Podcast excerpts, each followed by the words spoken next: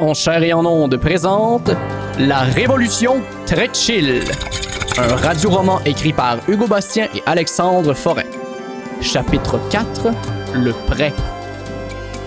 Après avoir erré dans la forêt, abandonnée et seule, Jeanne tombe par hasard sur le quai des Brumes, un village secret habité par des artistes comme elle. Là-bas, elle a découvert la puissance créative du sativa, mais aussi le pouvoir d'attraction des artistes. Le sati quoi, gros? Le sativa, gros, c'est du pot qui donne de l'énergie puis plein d'idées. C'est genre le Red Bull du weed. Ok, ok, ok. Pourquoi qu'on n'avait pas ça à boucher à village d'abord? Gros, je t'aborde. Ah, ça, hein? Pourquoi qu'on n'avait pas de sativa à boucher village, gros? Ben, Je sais pas, man, pour qu'on dorme mieux, I guess. Ok, ok, là, je je comprends, là, je comprends. C'est comme une métaphore. What the fuck, c'est quoi ça, man?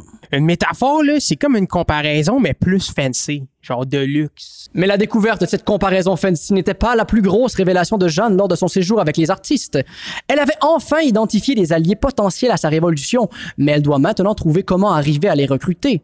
C'est justement ce qui inquiète notre héroïne assise sur la plage du quai des Brumes.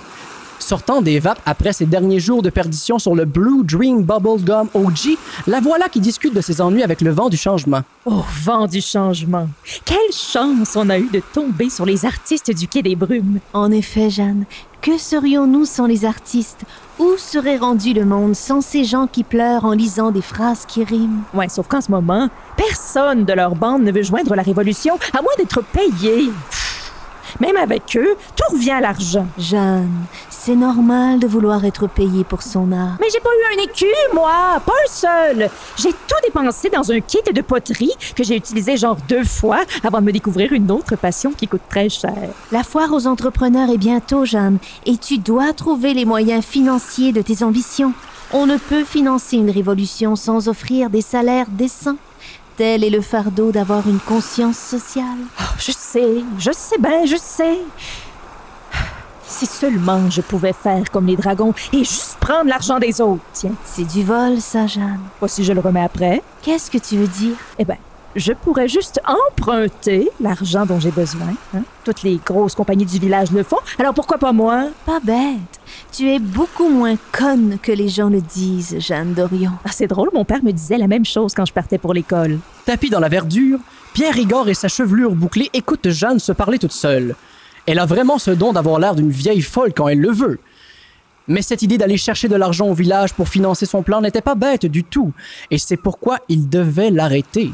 Déterminé, Pierre Rigord se dirige alors rapidement vers le village et entreprend de gravir la montagne du 1% pour avertir les dragons des ambitions de la rêveuse. Tiens, tiens, tiens Pierre Igor On ne s'attendait pas à ce que tu nous reviennes aussi rapidement. As-tu retrouvé Jeanne? Dorion Oui, mes seigneurs, mais malheureusement, il s'est réfugié à l'intérieur du quai des brumes et l'odeur de bière cheap m'a forcé à garder mes distances. Un jour, là, je te jure, m'a acheté le spot puis m'a le transformé en beach club. Mais ce n'est pas grave puisque Jeanne viendra elle-même jusqu'à nous. Comment dites-vous? Elle est présentement en route vers le village pour trouver des investisseurs pour son projet, ou comme elle l'appelle, sa révolution. Vous osez garder votre petit Christ de sourire, Pierre Igor McSween, alors que vous avez failli à la tâche Oui, parce que j'ai un plan pour empêcher Jeanne d'arriver à ses fins pour toujours. Mademoiselle Dorion, Monsieur Bedon est prêt à vous voir dans son bureau. Jeanne Dorion se lève de son siège et quitte la salle d'attente de la banque de Boucher Village. En entrant dans le bureau de M. Bedon, elle est assaillie par un nuage de fumée et une forte odeur de tabac. Au travers du nuage, elle arrive à percevoir le directeur de la banque derrière son bureau en train de fumer un énorme cigare. Il s'assurait de garder les fenêtres et sa porte close pour ne pas que la fumée ne s'échappe de son bureau. Comme il dit souvent, On n'en laisse pas pour les pauvres la boucane cachait un homme corpulent, chauve, qui portait de petites lunettes tachées par la suie du tabac. Au village, M. Bedon était reconnu pour ses effluves qu'on pouvait sentir des coins de rue à la ronde. Lorsqu'un malheureux avait le culot de lui en parler, il répondait Mais, franchement, tout, le monde sait que l'argent n'a pas d'odeur Ah Madame Dorion content de vous voir. Prenez place, s'il vous plaît. Oh, Monsieur Bedon, merci de prendre le temps de me voir aussi rapidement. Vous savez que j'ai euh, l'horaire chargé, bien sûr. Et je ne manque jamais une occasion d'être diverti par quelqu'un qui me demande de financer un projet pas clair. Heureusement que ce n'est pas mon cas, hein? Avant de commencer, puis-je vous offrir un peu de ce Grapefruit Gorilla Cheesecake? C'est une importation privée, très potente. Euh, non, merci, sans façon. Je vois, une entrepreneur sérieuse. Bon, eh bien, venons-en au fait alors. Monsieur Bedon sort un livre du tiroir de son bureau et se met à le feuilleter. Je vous écoute. D'accord. Je suis ici parce que... Monsieur Bedon continue de feuilleter son livre. À ce moment, Jeanne aurait envie de quitter le bureau et lui dire d'aller se faire foutre lui, ses cigares et son weed importé, mais elle garde le cap sur sa mission et essaie de faire fi de son arrogance. J'ai besoin d'argent pour un projet très important. Un projet qui pourrait changer le monde. J'ai besoin d'argent pour engager une troupe d'artistes. À ce moment, Monsieur Bedon détache enfin ses yeux de son livre pour daigner regarder Jeanne. Et utiliser leur habileté pour attirer l'attention du public. Puis ouvrir les, les yeux des villageois, oui. Et détruire les dragons. Pardon? En entendant cette dernière phrase, Monsieur Bedon dépose son livre sur son bureau et se penche vers Jeanne. Qu'est-ce que vous avez dit? Je veux engager des artistes pour détruire les dragons. Monsieur Bedon se lève pour aller regarder par la fenêtre de son bureau, pensif.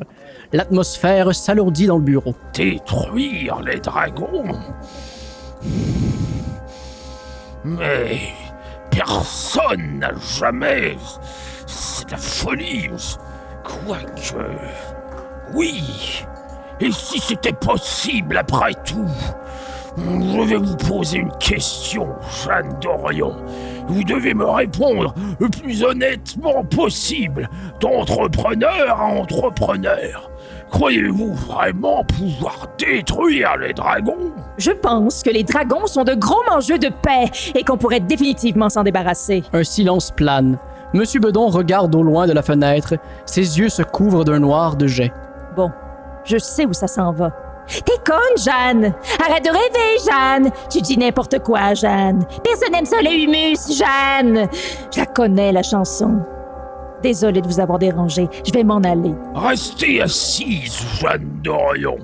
Nous avons plus en commun, vous et moi, que je ne soupçonnais. Vous aussi, vous en voulez au dragon? Bien, disons simplement qu'il y a trop longtemps qu'ils me font de l'ombre. Jeanne sent alors la discussion tourner en sa faveur, à sa grande surprise. Je suis donc prêt à vous aider, mais à une seule condition. Bien sûr! Laquelle? Qu'on dynamite la montagne du 1%. Quoi?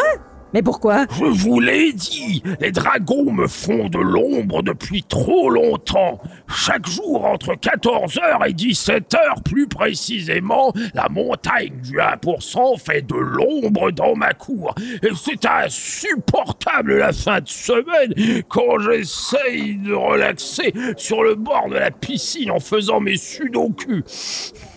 Devrais-je commencer à me bronzer à 13 heures comme un vulgaire paysan Inacceptable Détruisez la montagne du 1% et j'embarque dans le projet Jeanne prend la peine de réfléchir. S'il faut absolument détruire physiquement la montagne du 1% pour arriver à ses fins, eh bien qu'il en soit ainsi. Les montagnes, ça repousse après tout.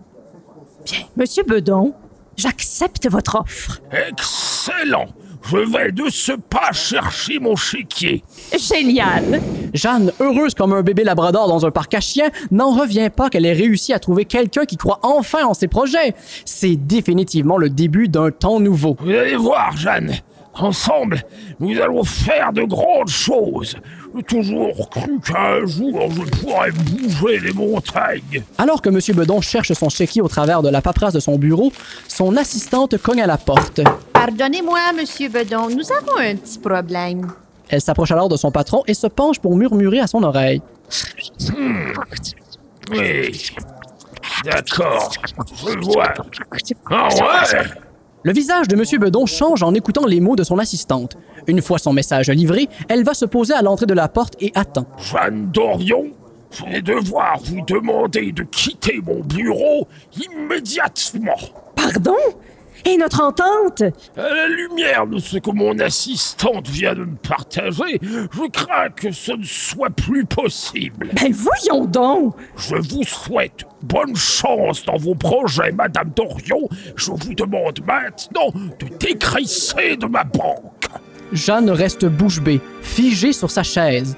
L'assistante prend Jeanne par le bras et la pousse à se lever. Elle la traîne jusqu'à la porte, pendant que Jeanne reste muette. Alors qu'elle s'apprête à quitter le bureau de M. Bedon, il rajoute peiné Jeanne, j'aurais aimé pouvoir vous aider, mais certaines choses ne se pardonnent pas. Jeanne est encore sous le choc en se faisant pousser à l'extérieur de la banque de Boucher Village. Elle n'arrive toujours pas à comprendre ce qui vient de se passer. Comment est-ce qu'il est possible d'avoir été si près du but et de tout perdre? Je me demande ce que son assistante a bien pu lui dire. C'est en arrivant sur la place publique du village qu'elle comprend enfin. Oh non À sa grande stupeur, Jeanne découvre que tous les murs de la ville sont tapissés d'affiches avec son visage dessus. En dessous de son portrait se trouvent les mots qu'aucun boucher villageois ne voudrait voir associés à son nom. Faillite Jeanne se retourne en entendant les villageois murmurer dans son dos en la pointant du doigt. Humiliée et trahie, elle quitte à la course le village. Pendant qu'au sommet du clocher, Pierre Igor savoure sa vengeance en flattant sa chevelure d'ange. Bonne chance pour faire un emprunt maintenant, Jeanne Dorion. Ça t'apprendra à ne pas avoir économisé. Découragée, Jeanne arpente la forêt à nouveau en donnant des coups de pied dans les fougères. C'est fini Personne voudra me prêter de l'argent maintenant Satanés dragons, je suis sûre qu'ils sont derrière ça Il y a une solution, Jeanne. Il y a toujours une solution. La solution, c'est d'abandonner. Voilà, je vais retourner au quai des brumes, poffer du sativa et dessiner avec mes doigts. Si les dragons veulent boucher village, eh bien qu'ils le gardent, je m'en fous. Jeanne, arrête d'être mélodramatique. On se croirait dans un épisode de Random. Jeanne Dorion! Jeanne Dorion! Une voix perce le boisé et Jeanne se retourne dans sa direction. À sa grande surprise, elle vient de l'assistante de M. Bedon qui dévale la colline. Rendue jusqu'à elle, l'assistante se prosterne. Pardonnez-moi, Jeanne Dorion. J'ai eu de la difficulté à vous trouver dans la forêt. Que faites-vous ici, Chris de Snitch? Monsieur Bedon m'a demandé de vous offrir quelque chose en son nom. Il fait dire qu'il s'excuse de vous avoir chassé de sa banque. C'est juste qu'être vu en présence d'une personne faillite n'est pas vraiment bon pour les affaires. Uh-huh. Mais malgré qu'il ne puisse vous soutenir financièrement, il tenait tout de même à vous offrir ceci. En prononçant ces mots, l'assistante sort d'un sac un grand morceau de tissu noir mat qui absorbe la lumière. L'objet est entouré d'un aura magique comme Jeanne n'en avait jamais vu. En voyant l'artefact, Jeanne comprend tout de suite que c'est pas le genre d'affaires qu'on peut trouver au marché aux puces Saint-Michel. Cet objet magique est d'une grande valeur. Il possède un grand pouvoir d'illusion permettant à la personne qui le porte de persuader ses associés à renoncer à leur cachet. On l'appelle la cape de visibilité. Ouh, mais c'est donc ben fucking cool! L'assistante lui remet la cape.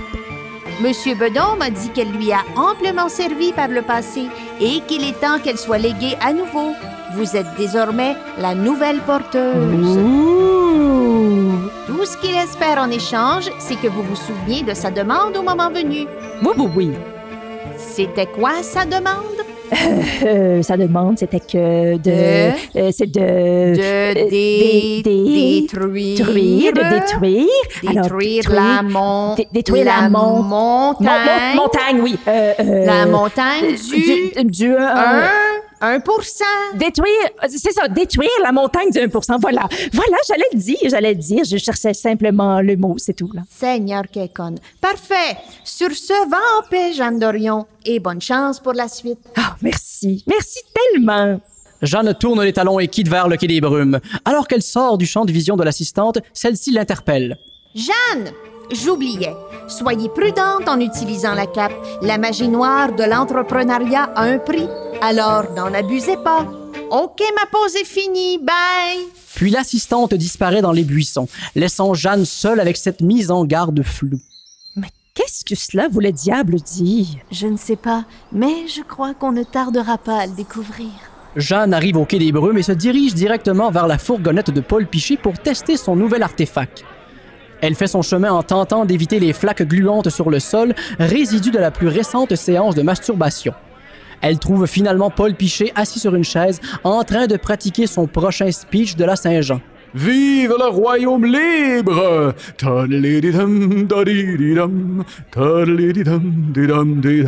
Paul! Paul, je suis revenu! Ah, Jeanne! Je savais même pas que t'étais partie. On est si nombreux ici que si on n'a pas de tes nouvelles pendant un bout, on finit par se demander.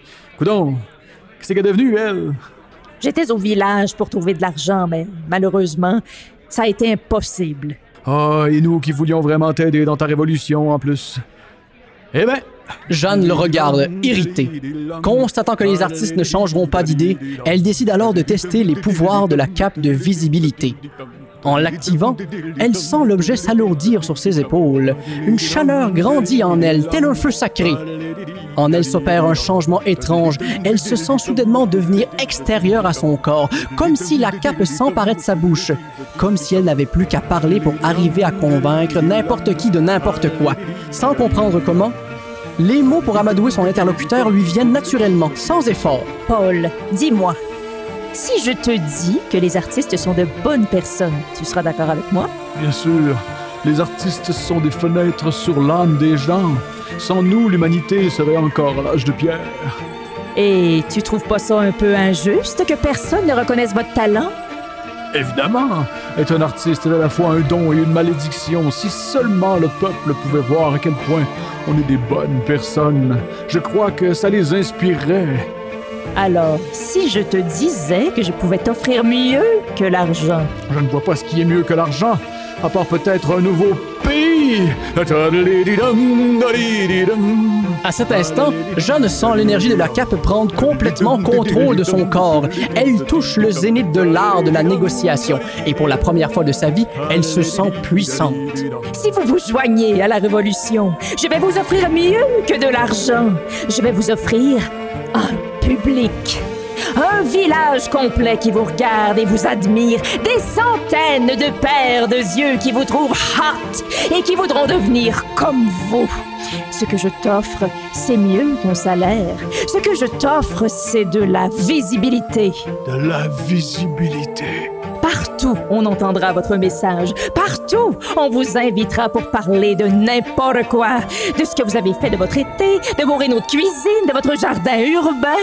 Si vous embarquez dans ma révolution, Paul, vous n'aurez même plus besoin de faire de l'art pour qu'on trouve que vous êtes de bonnes personnes. Vous aurez juste besoin d'être vous, On pourrait devenir.